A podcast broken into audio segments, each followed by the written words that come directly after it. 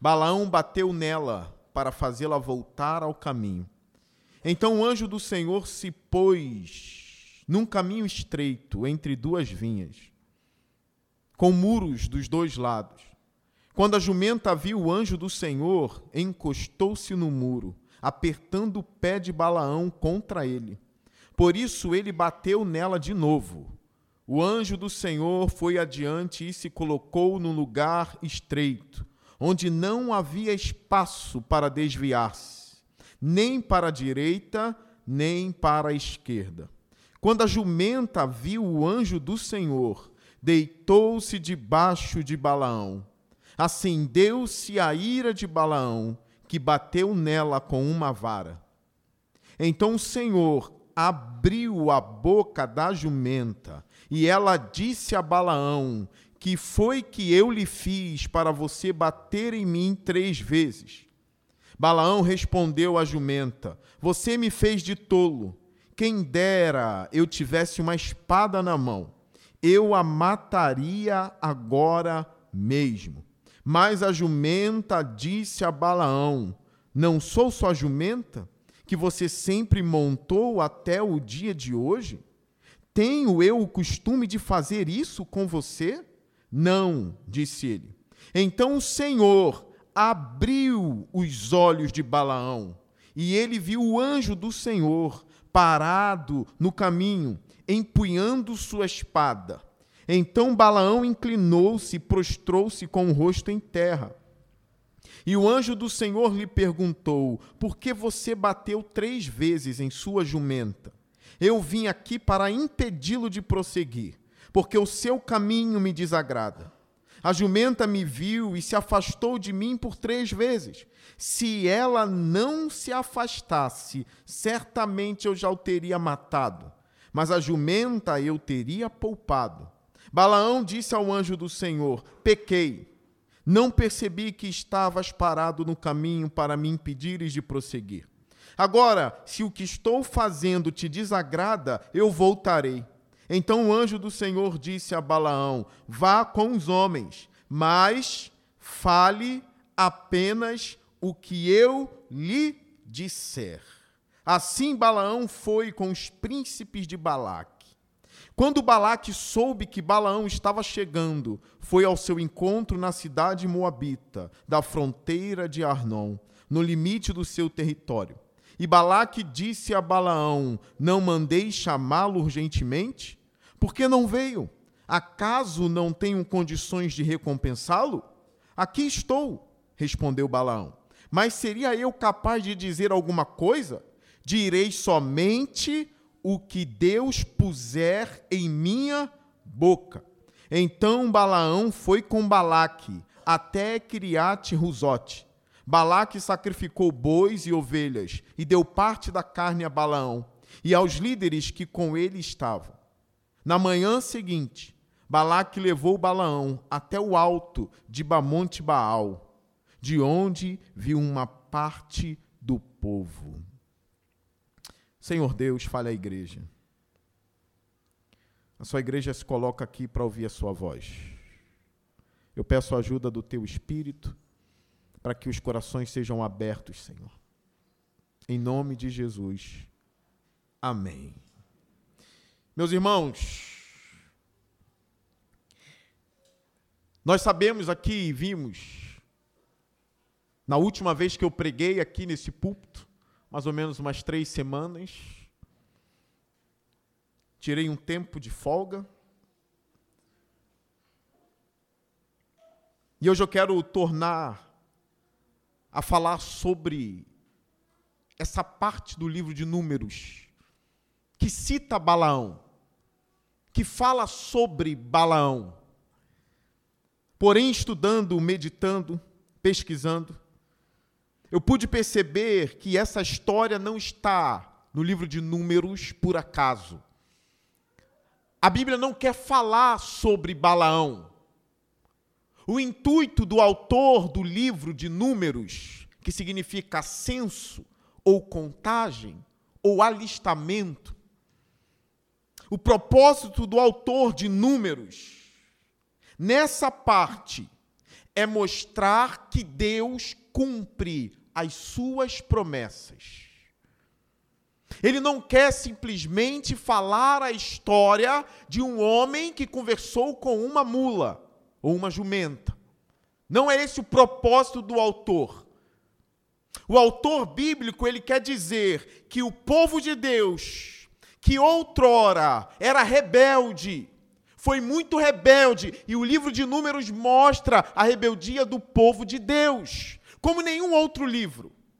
O autor quer dizer: esse mesmo povo que é rebelde, que se desviou do Senhor, que ouviu os oráculos do Senhor, viu as maravilhas do Senhor e se desviou e foi rebelde, mesmo tendo conhecimento de Deus, mesmo tendo andado com homens de Deus, mas se tornou rebelde. Este mesmo povo estava debaixo da aliança do Senhor, estava debaixo da promessa do Senhor. Agora o autor vai mostrar que nem a rebeldia do povo foi capaz de fazer com que Deus deixasse de amar o seu povo e foi capaz de fazer Deus esquecer da sua promessa.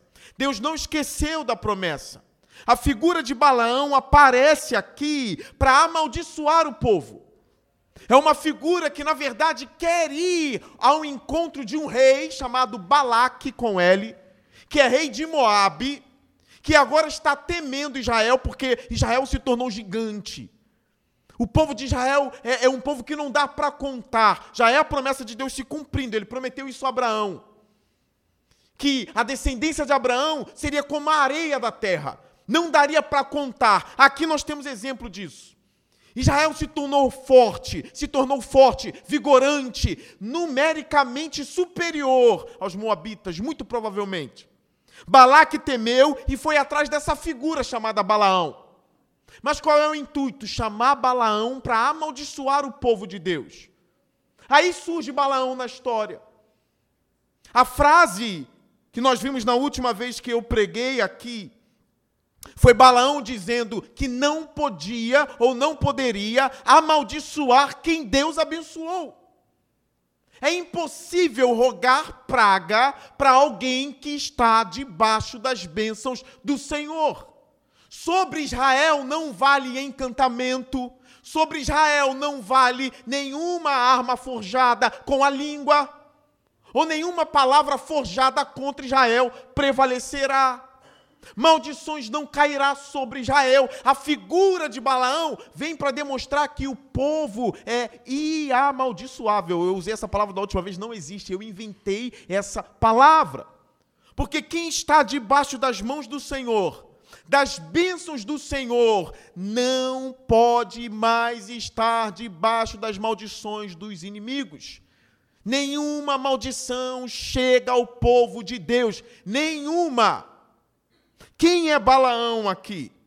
Balaão é chamado de profeta por Pedro, na primeira epístola de Pedro, ou na segunda epístola de Pedro, no capítulo 2. Pedro fala da insensatez do profeta. Ele poderia estar sendo irônico, um tipo de profeta. Um tipo de profeta. Não um profeta verdadeiro, mas alguém que se propõe em falar em nome da divindade.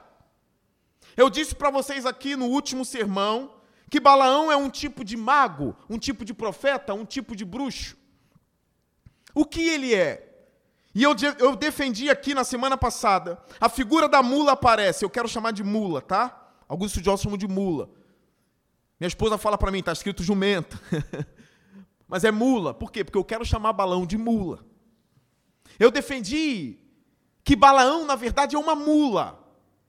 Poderia até ser o tema da mensagem de hoje. Balaão é uma mula. A figura da mula aparece para mostrar a insensatez do profeta. A insensatez daquele homem. A mula parece mais sábia do que ele. Ele é o que? Um profeta? Um mago? Não. Alguém, se alguém te perguntar o que é Balaão, você diz: Eu aprendi com o pastor que Balaão é uma mula. Diga isso.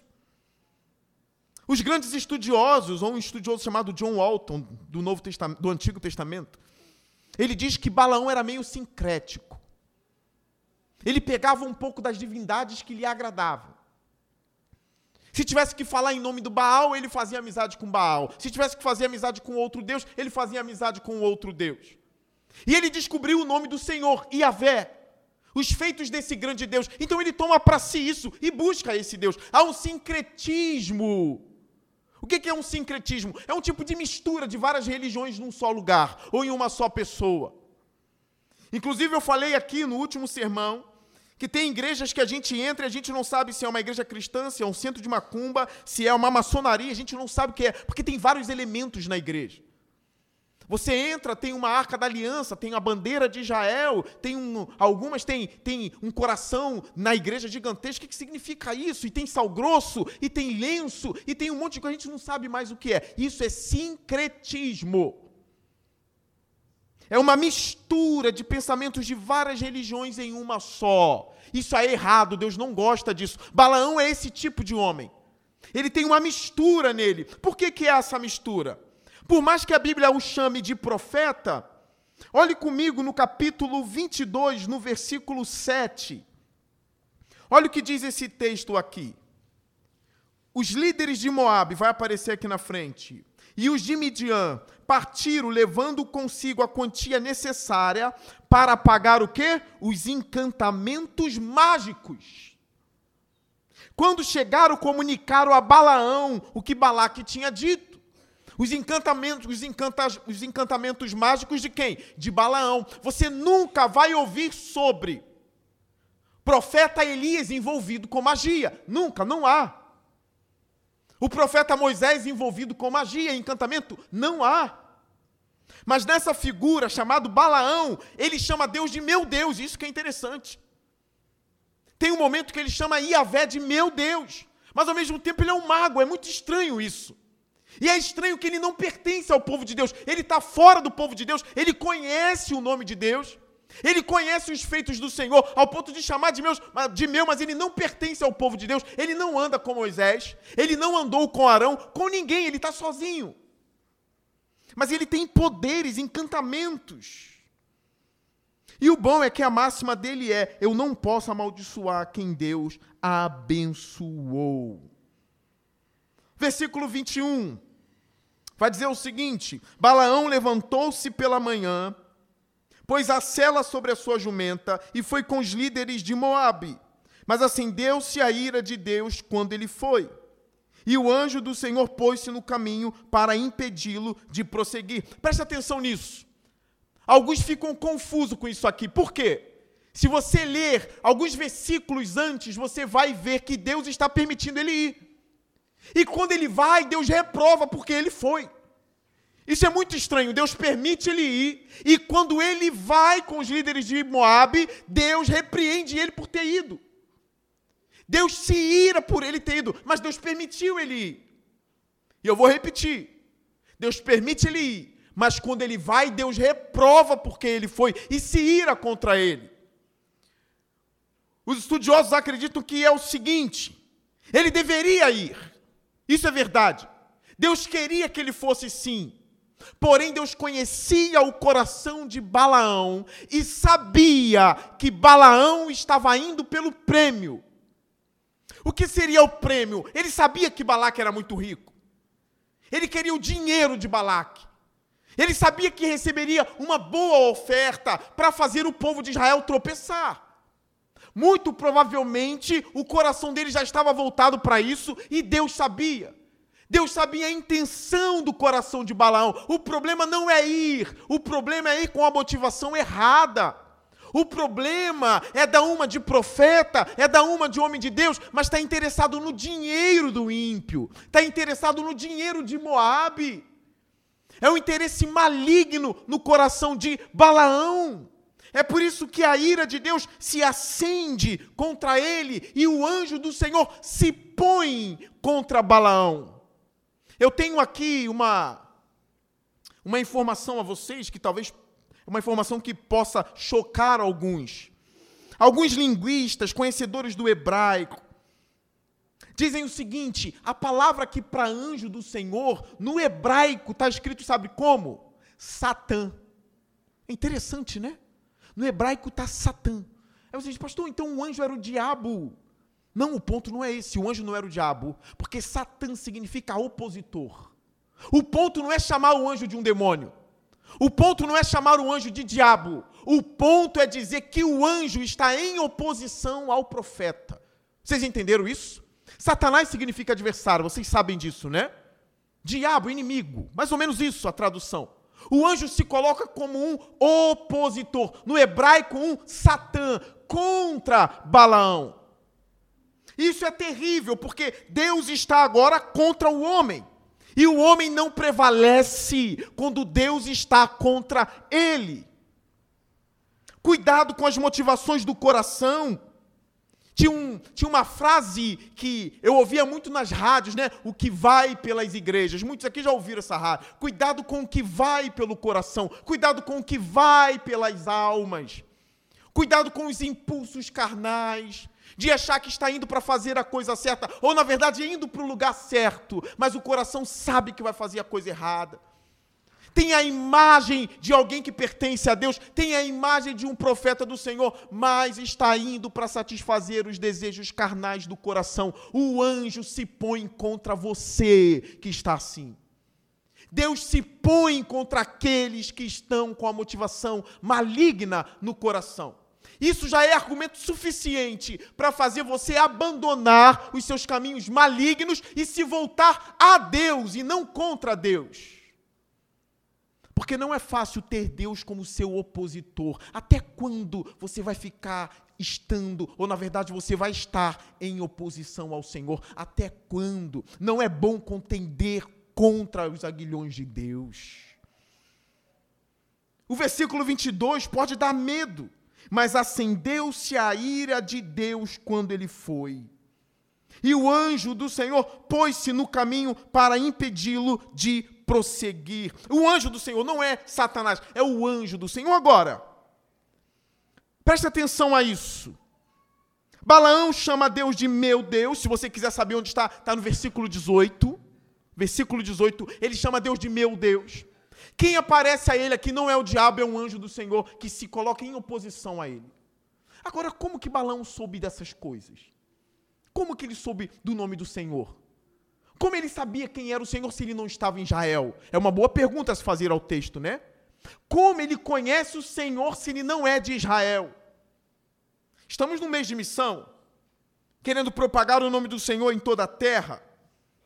Alguns acham que missão é só do Novo Testamento e que não existia missão no Antigo Testamento. No último sermão eu defendi que Deus é o maior missionário de todos os tempos. Se você lê os Salmos, e Salmos pertence à categoria dos livros que estão no Antigo Testamento e não no Novo. Nos Salmos tem declarações assim: Louve o Senhor toda a terra, não é Israel. Louvem todos, todos os povos da terra, louve ao Senhor. Olha agora o salmo: todo ser que respira, louve ao Senhor. É Deus já tinha esse projeto, ele já estava alcançando pessoas de toda a nação. Por mais que não houvesse missionário tal, missionário tal em Israel, o nome do Senhor estava crescendo em toda a terra. Provavelmente Balaão ouviu os feitos desse Deus poderoso. Ele ouviu sobre esse Deus e quis se achegar, conhecer mais mas buscá-los para buscar a Deus com, com fins malignos. Nós temos um exemplo do Simão Mago no livro de Atos. Ele recebe o batismo, o evangelista Filipe batiza ele, Simão Mago, livro de Atos, capítulo 8.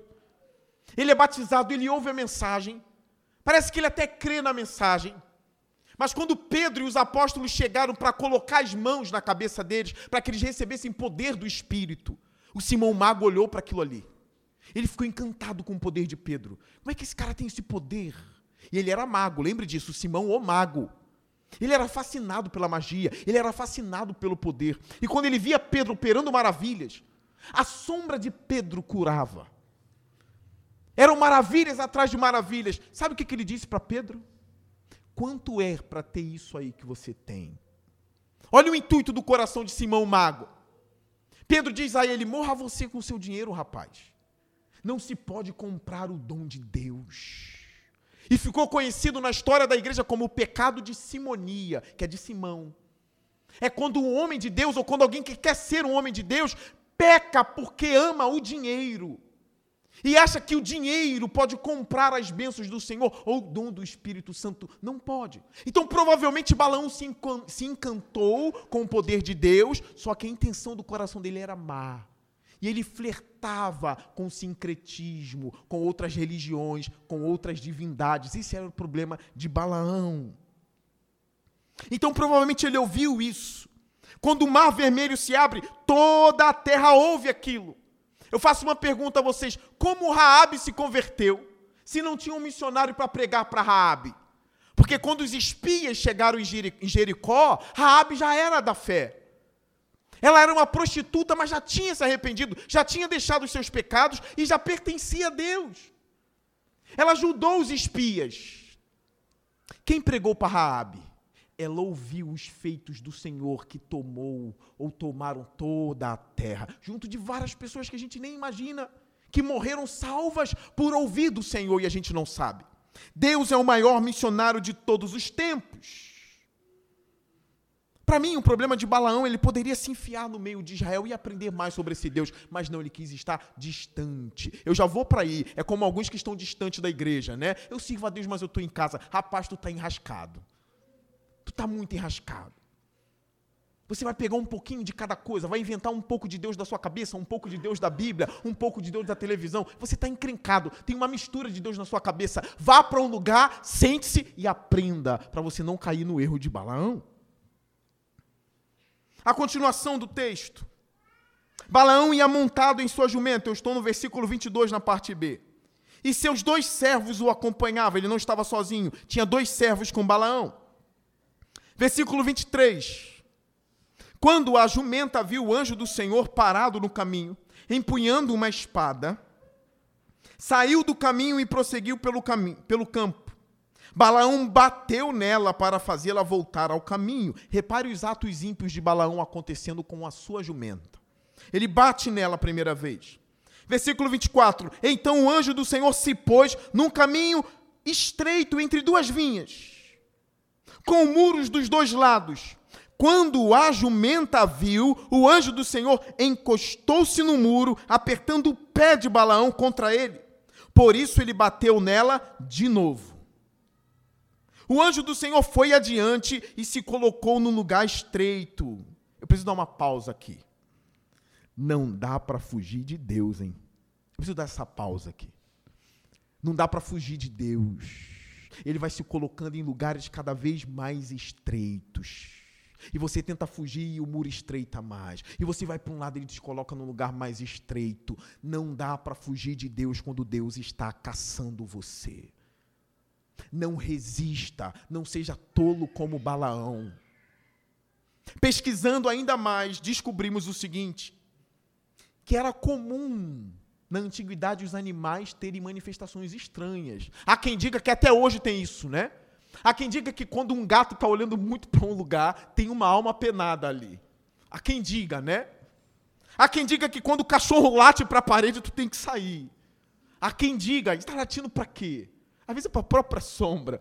Mas olha, Existia esse mito na antiguidade, que quando um animal se comportava de forma estranha, coisa sobrenatural estava acontecendo. E Balaão sabia disso. E nós sabemos que ele sabia pela cultura da época, estudando a cultura da época, a cultura que Balaão estava. No ano em que ele viveu, ele, como um mágico, deveria conhecer isso. Provavelmente ele sabia dessas coisas estranhas sobre os animais. Mas ele não suspeita, ele não pensa nisso, ele só agride a jumenta. Ele poderia pensar: será que tem algo sobrenatural acontecendo aqui e por isso ela se comporta de forma estranha? Não, ele continua batendo na jumenta. Olha o versículo 26. O anjo do Senhor foi adiante e se colocou num lugar estreito, onde não havia espaço para desviar-se, nem para a direita nem para a esquerda. Quando a jumenta viu o anjo do Senhor, deitou-se debaixo de Balaão. Acendeu-se a ira de Balaão, que bateu nela com uma vara. Então o Senhor abriu a boca da jumenta e ela disse a Balaão: Quem foi, o que foi que eu lhe fiz para você bater em mim três vezes? Olha algumas curiosidades do texto. Acendeu-se a ira de Balaão contra a jumenta. No início do texto que a gente leu está: acendeu-se a ira de Deus contra Balaão. Ele não percebe a ira de Deus acesa contra ele e ele se ira contra uma jumenta, contra uma mula. Ele é implacável e bate nela três vezes. Isso aqui demonstra a impiedade dele. Existe um texto no livro de Provérbios, que está lá em Provérbios 12, 10, que diz o seguinte: muita gente não sabe da existência desse texto. Que o homem justo, olha isso, trata bem os seus animais. Vocês sabiam que tem um texto assim na Bíblia? Provérbios 12, 10. O homem justo, algumas versões, trata bem o seu rebanho. Na antiguidade, um homem justo não batia em seus cordeiros, em seus cavalos, em seus jumentos, porque o justo tratava bem os seus animais. Mas Balaão demonstra a impiedade batendo três vezes na jumenta. Que mal ela estava fazendo? Uma outra coisa aqui, a jumenta fala. E alguns dizem, eu não creio na Bíblia, porque a Bíblia fala que a jumenta fala. Irmãos, a Bíblia não fala que a jumenta fala. Vamos ler o texto direito. A Bíblia fala que Deus abriu a boca da jumenta. Não é que jumento fala e conversa com outro jumento. Algo sobrenatural aconteceu ali de fato. Deus existe, óbvio. Porque Ele existe, Ele pode fazer o que lhe apraz. A lição aqui é: Balaão, você é tão tolo, mas tão tolo, que uma jumenta repreende você. Que uma jumenta é mais sábia que você. Um homem que conhece magias, que conhece encantos, maldições, palavras ocultas. Agora repreendido por um animal que se torna mais sábio do que ele, que vê melhor do que ele. Ela repreende o profeta insensato. E daqui a pouco eu vou mostrar para vocês que o mesmo Deus que abre a boca da jumenta vai abrir os olhos de Balaão, hein? Porque Balaão é uma mula também. Então o Senhor abriu a boca da jumenta e ela disse a Balaão: Que foi que eu lhe fiz? Para você bater em mim três vezes. Balaão respondeu à jumenta: Você me fez de tolo. Isso aqui é muito estranho. Porque os estudiosos falam, Balaão não se assusta porque um animal fala com ele. E outros vão dizer, é porque era um homem acostumado com alguns tipos de magia. Ele não se apavora com isso. Se sou eu, acho que eu saio correndo daqui. Eu acho que eu ia bater um papo com a jumenta. ele não se espanta, ele dialoga com a jumenta. Ele responde ela, ele diz: Você me fez de tolo. Olha, você me fez de tolo. O tolo normalmente fala que os outros estão fazendo ele de tolo, mas na verdade ele já está agindo como tolo. E a jumenta está alertando o tolo, e o tolo está dizendo: Você está me fazendo de tolo, porque tolo é assim. Tolo não aceita repreensão. A Bíblia fala: Não advirta o tolo, porque ele vai se tornar seu adversário. Não admoeste o tolo. Cuidado, irmão, se ninguém está vindo admoestar você, talvez todo mundo já chegou num consenso, sem nem combinar, mas já chegaram, as pessoas já chegaram no consenso de, olha, não vou admoestar essa pessoa, porque ela é o quê? Porque ela é uma tola. Se eu admoestar ela, ela se torna contra mim, o semblante decai e tudo vai por água abaixo, deixa ela viver os caminhos dela, ou ele viver os caminhos dele. É bom quando alguém vem advertir a gente, porque esse alguém não considera a gente como tolo. Principalmente se esse alguém for um sábio. Se um sábio chegar até você e advertir você, dê glória a Deus. Porque um sábio não tratou você como um tolo. O sábio, por orientar você e orientar exortando você, é porque você, para ele, ainda é alguém que não se tornou um tolo. Agora, quando ele começar a ignorar, quando ele começar a te evitar, é porque muito provavelmente você chegou num estado de insensatez que é cansativo, é doído qualquer tipo de conselho, porque simplesmente o tolo se torna inimigo de quem o exorta. Isso está na Bíblia. É por isso que eu aconselho a igreja. Ontem, na reunião de casais, eu falei um pouco sobre isso também. Tenha uma alma aconselhável. Eu já ensino isso para a igreja sempre. Tenha uma alma aconselhável. Esteja propício ao conselho, a ouvir.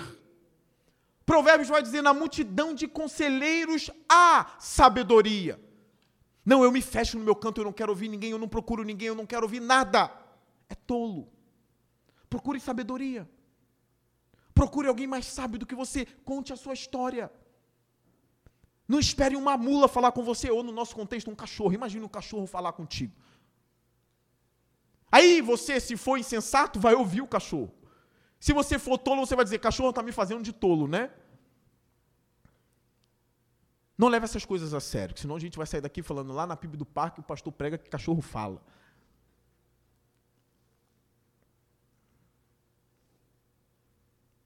É estranho. Você me fez de tolo. Olha a impiedade de Balaão mais uma vez sendo demonstrada. Ele é ímpio. Preste atenção numa coisa: o ímpio sempre se revelará como ímpio, não importa o quanto demore, ele vai se manifestar como ímpio. Grava isso. Olha a manifestação da impiedade dele. Versículo 29, parte B. Quem dera eu tivesse uma espada na mão, eu a mataria agora mesmo. Olha a resposta da jumenta para ele.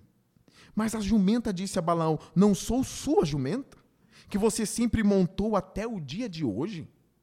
Tenho eu o costume de fazer isso com você? Ele disse: Não, não. Mas ele mostra a impiedade batendo nela com um bordão ou com uma vara. E depois deseja ter um quê? Uma espada na mão para matar a jumenta. Olha quem aparece na cena agora, no versículo 31. Então o Senhor abriu os olhos de Balaão. Pastor, eu não creio na Bíblia porque a mula fala. Eu já te ensinei a ler direito. A mula não fala. Deus abriu a boca da mula. É diferente, tá bom? Tanto é que a mesma palavrinha se repete agora no versículo 31, mas não para com a mula. A mesma palavrinha aparece para com o profeta. Então o Senhor abriu os olhos de Balaão. Olha o que acontece. Abre a boca da mula, a mula fala. Ele abre os olhos de Balaão e Balaão consegue ver quem? E ele viu o anjo do Senhor Pastor, que maravilhoso ver um anjo do Senhor. Nem sempre. Estava falando com a minha esposa esses dias em casa, eu falei, já parou para pensar que os anjos são nossos amigos? Eles são amigos. É quase não se fala de anjo. Eu passei algumas quartas-feiras aqui na igreja só falando sobre anjo. Não idolatrando o anjo, não, ensinando qual é a função deles, quem são eles. Eles são nossos amigos. A Bíblia fala que os anjos são espíritos ministradores que trabalham em prol daqueles que estão sendo salvos. Eles nos cercam. O anjo do Senhor acampa ao redor daquele que teme a Deus. Nós não temos anjos da guarda, mas nós temos anjos que acampam ao nosso redor. Em Atos 12 tem um texto que fala assim: o anjo de Pedro, que foi o anjo que abriu as cadeias de Pedro, foi um anjo que desceu lá e quebrou os grilhões de Pedro. Os anjos são por nós e não contra nós. Mas o problema aqui é que Balão é ímpio. Para ele não é bom, não é fantástica a visão de um anjo. Porque quando os olhos de Balaão se abrem para ver o anjo, olha a figura que ele vê. Ele viu o anjo do Senhor parado no caminho. Olha agora, empunhando a sua espada. Quem desejaria, ou na verdade, quem no texto estava desejando uma espada? Quem? Balaão. E ele estava desejando a espada por quê? Porque a ira dele se acendeu contra a jumenta. Já que a ira dele se acendeu contra a jumenta, ele queria uma espada para matar a jumenta. Agora ele vê um anjo com uma espada fora da bainha. Qual é a conclusão? Eu que queria uma espada para matar a jumenta, estou vendo um anjo com uma espada na mão olhando para mim. Quem o anjo quer matar? Balaão ou a jumenta? Anjo mata. Deus mata. A Bíblia fala que ele dá a vida e tira a vida.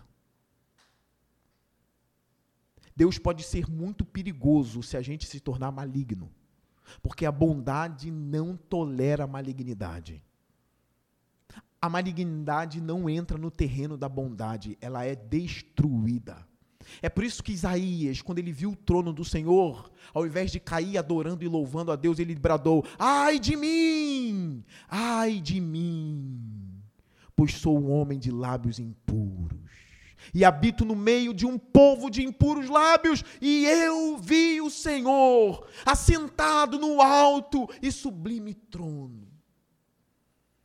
Aí Deus manda o serafim pegar uma tenaz, que é um tipo de colher, ou algo que pega uma brasa, e ele toca nos lábios de Isaías. Ele purifica Isaías. Eu lembro de Pedro, depois da pesca maravilhosa, que ele cai com o rosto prostrado no chão diante de Jesus. E ele diz para Jesus o seguinte: Afaste-se de mim, Senhor. Olha, Pedro pediu para Jesus ir embora. Ele cai de joelho e ao invés de cantar louvores, ele diz: Afaste-se de mim, Senhor. Eu sou pecador. É daí que vem aquele texto tão conhecido de Pedro: Pedro, você pesca peixe, né? Grifo meu mas eu te farei pescador de homens. É aí. Quando Pedro cai de joelho e fala: Afasta-se de mim, pois sou um homem pecador. Pedro e Isaías eram sinceros. Eles estavam com o coração quebrantado na presença de Deus. Na presença de Deus só prevalece quem tem o coração quebrantado. Um coração duro não prevalece na presença do Senhor. Um coração arrogante não prevalece na presença do Senhor. Por que, que Jacó lutou com Deus e prevaleceu? Porque ele agarrou Deus e disse: O Senhor só sai daqui se me abençoar. Eu quero a tua bênção. E no Antigo Testamento, na cultura deles, eles sabiam que só o maior podia abençoar o menor, nunca o contrário. Logo, Jacó estava dizendo: Tu és maior do que eu, eu sou menor do que tu, então me abençoe, e só depois você poderá ir.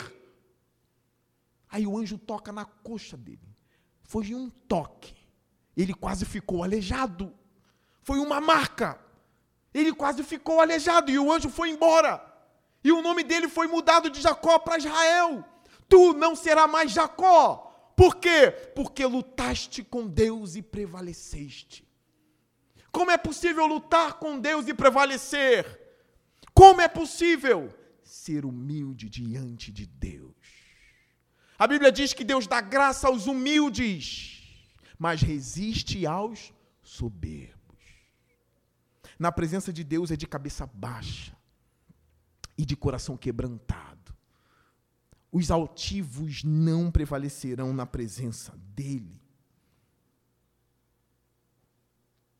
Deus abriu os olhos dele, ele viu o anjo empunhando a espada. Mas olha o que Balaão faz, ele faz o mesmo gesto de Pedro, provavelmente. Ele se inclina e prostra-se ao chão, com o rosto em terra. Provavelmente foi igualzinho o que Pedro fez lá na frente, anos depois.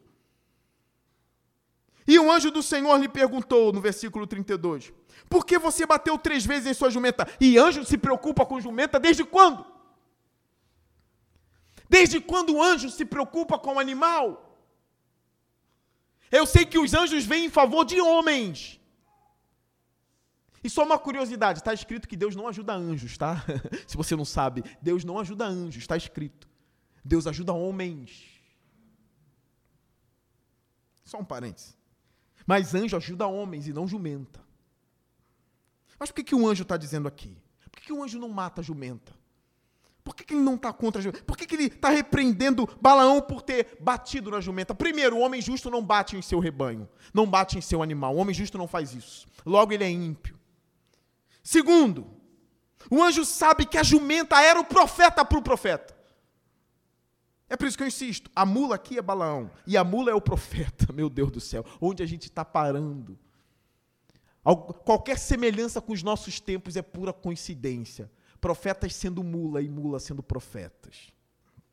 É pura coincidência. Não existe, não. É porque o anjo sabe que a mula fez o certo. Tanto é que o texto vai deixar mais claro essa posição do anjo. Por que você bateu três vezes em sua jumenta? Eu vim aqui para impedi-lo de prosseguir, porque o seu caminho me desagrada. Vai o que eu disse no início do texto, era a motivação de Balaão. O seu caminho me desagrada. A jumenta me viu, o anjo está dizendo, e se afastou de mim por três vezes.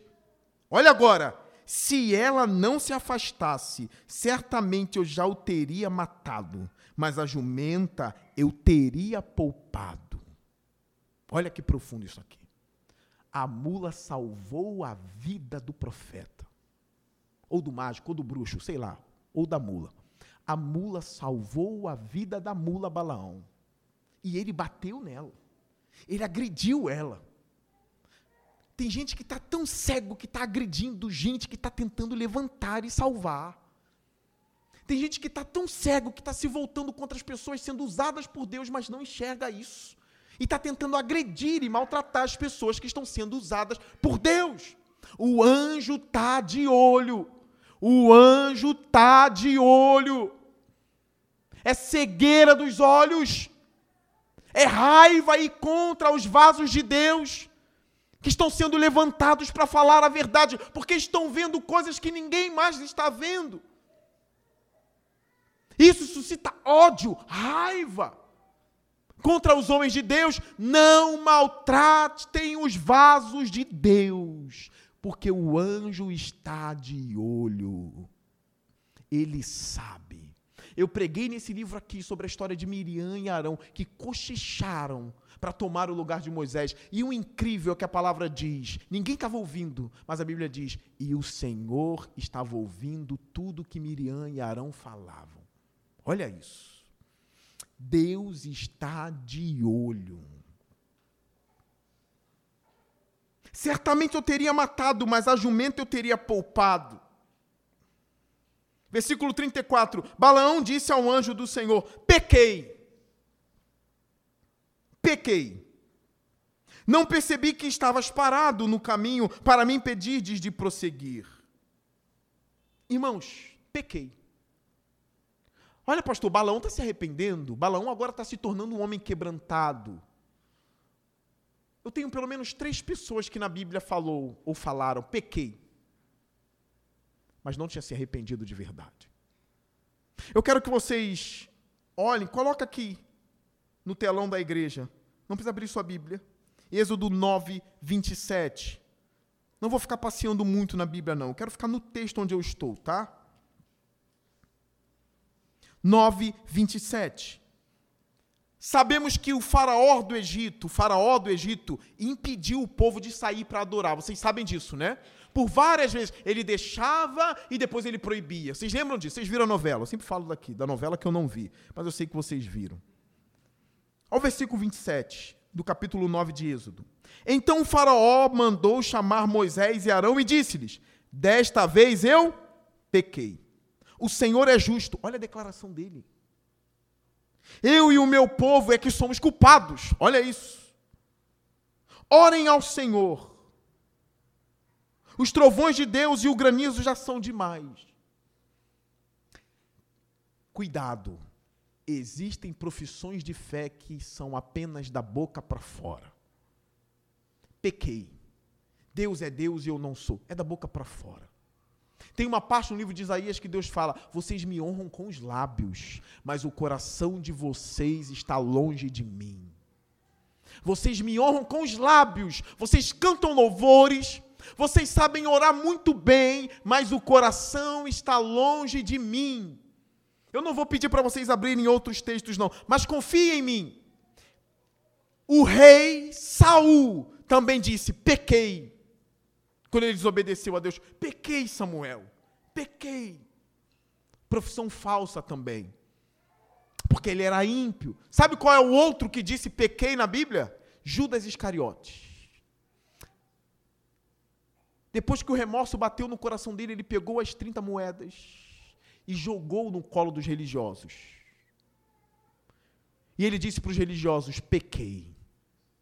Fiz o que era mal, eu pequei.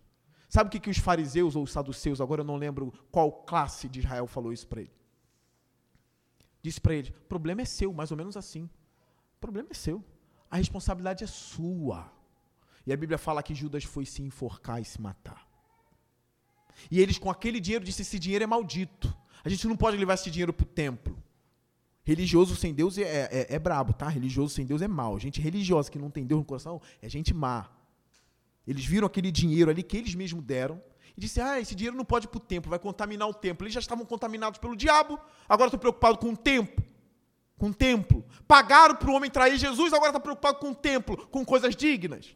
Aí eles vão, foram e compraram um campo com dinheiro de Judas. E o campo foi chamado de campo de sangue.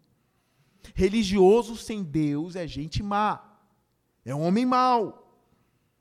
Então Balaão aqui, como esses dois, ou esses três, Faraó, Esaú e Judas, ele diz: pequei, mas é da boca para fora.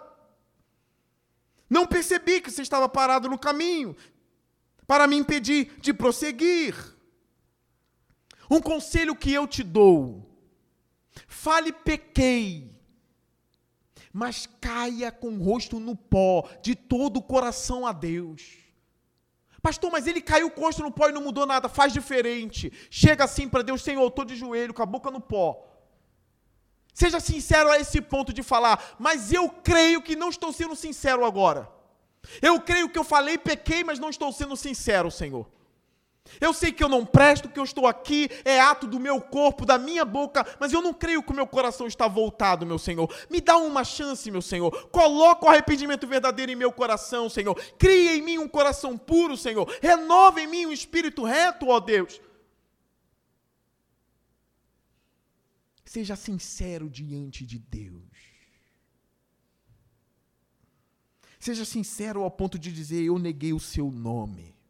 Eu sujei o seu nome, Senhor. Mas purifica-me com o sangue de Cristo, ó Deus. Seja sincero com Deus. Seja honesto com Deus. Balaão fala da boca para fora. Ele chega a dizer agora: se estou fazendo algo que te desagrada, eu voltarei. Balaão queria o dinheiro, irmãos. Caminhando para o final. Versículo 35. Então o anjo do Senhor disse a Balaão: Vá com os homens. Olha agora a orientação. Mas fale apenas o que eu lhe disser. Balaão já estava conspirando o que falar e como persuadir Balaque. Mas o anjo disse: Fale apenas o que eu lhe disser. Assim Balaão foi com os príncipes de Balaque. Balaque, rei de Moabe. Moab é aquela terra lá onde Ruth morava. Mais para frente a história de Ruth. Versículo 36. Quando Balaque, o rei Balaque, soube que Balaão estava chegando, foi ao seu encontro na cidade moabita da fronteira do Arnon, no limite do seu território. E Balaque disse a Balaão: Não mandei chamá-lo urgentemente? Por que não veio? Acaso não tenho condições de quê? Recompensá-lo. Existem algumas coisas que entristecem o nosso coração no meio gospel. Às vezes a gente vai descobrindo pessoas que a gente tanto admira, pessoas que têm pregado a palavra, e quando a gente descobre, são pessoas cobrando 50 mil, 30 mil para pregar numa igreja. Acho que é por isso que esse povo não quer ser pastor de igreja.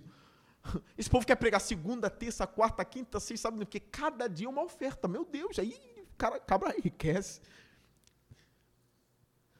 Porque pastor de igreja fica na igreja. Pastor de igreja apacenta a igreja.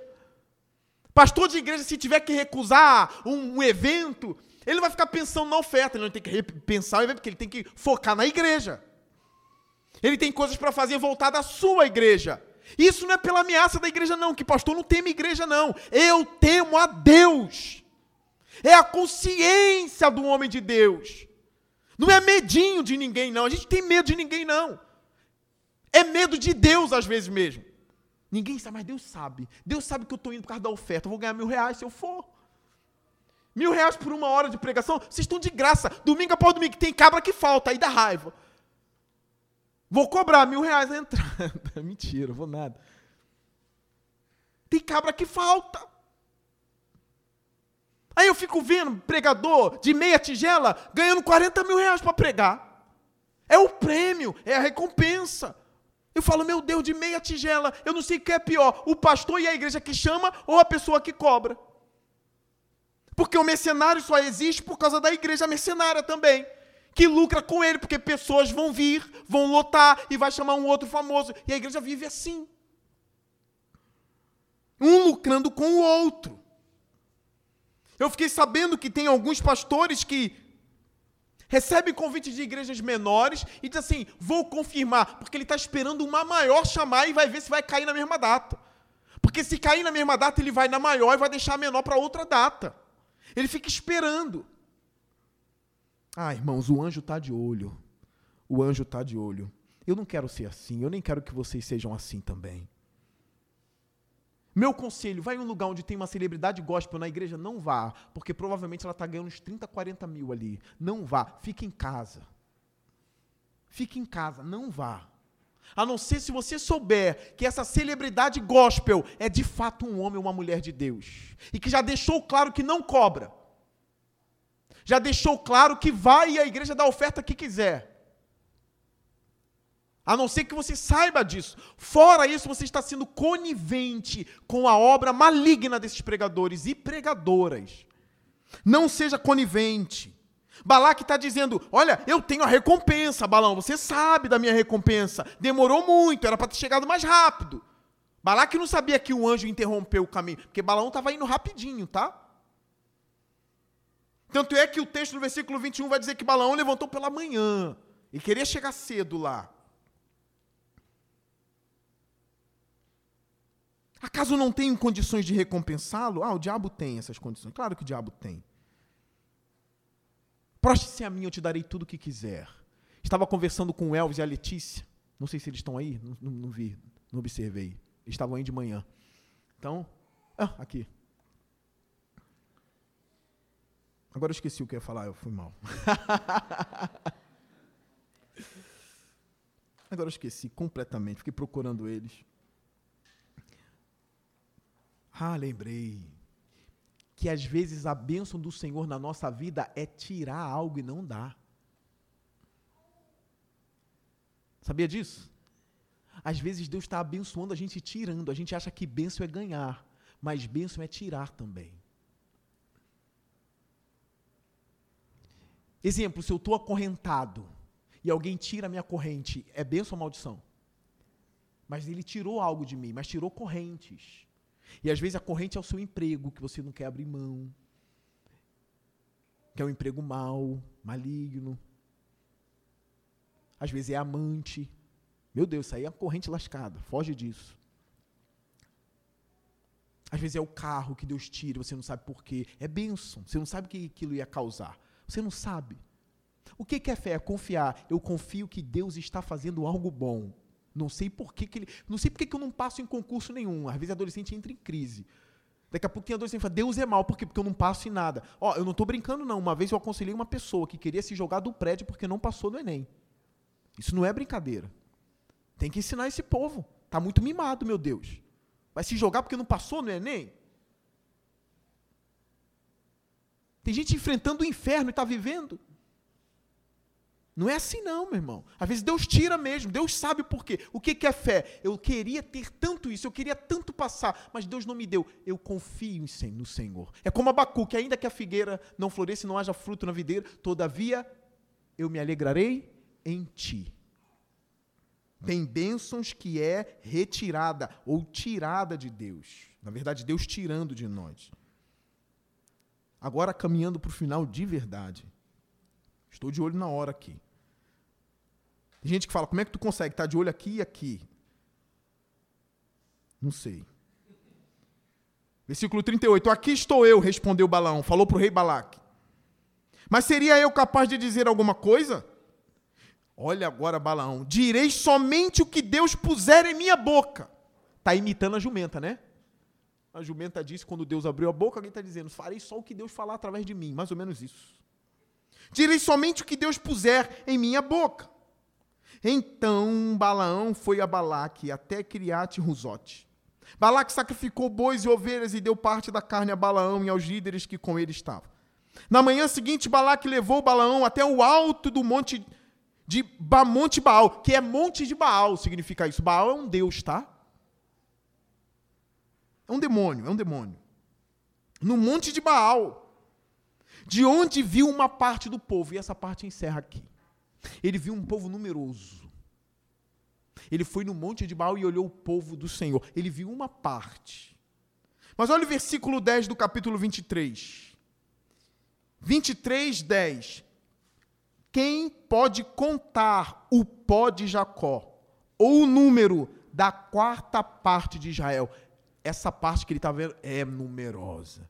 É um povo abençoado que está crescendo em toda a terra. E agora o profeta que é bruxo, que é mago, que é mula, olha e fala: o povo é grande demais. Deus está com esse povo. O triste aqui, eu encerro com essa fala, é que Balaão conhece um pouco sobre Deus, mas ele não está no povo de Deus. Ele está fora do povo do Senhor. E quem está fora do povo do Senhor perde os oráculos de Deus, as instruções de Deus, as correções de Deus.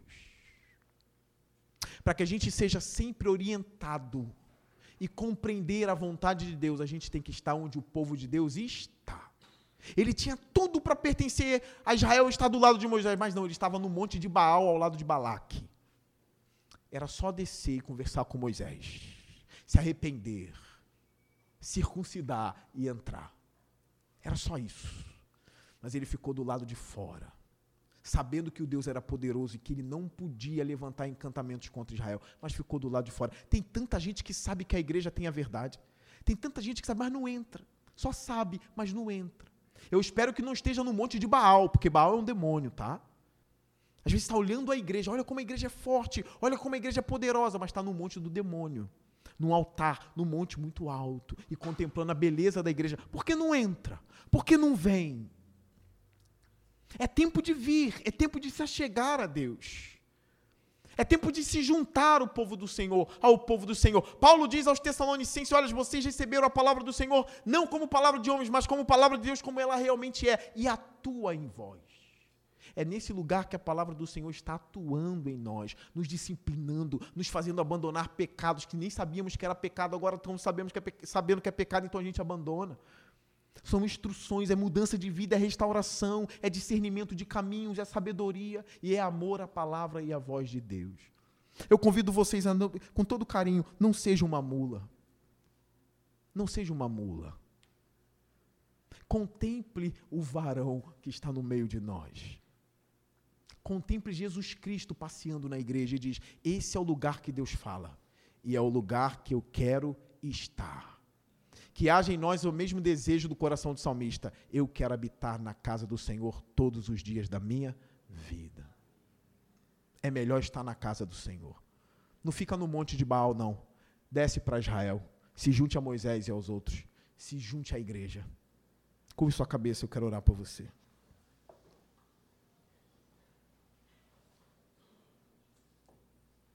Venham todos que querem vida. Senhor Deus, eu quero orar pelos meus irmãos e pela minha vida. Senhor, não quero ser uma mula, ó Deus. Por favor, não deixe o meu coração endurecido. Não me deixe amar, ó Deus, os pecados do meu coração, Senhor. E eu faço a mesma oração para os meus irmãos que estão aqui.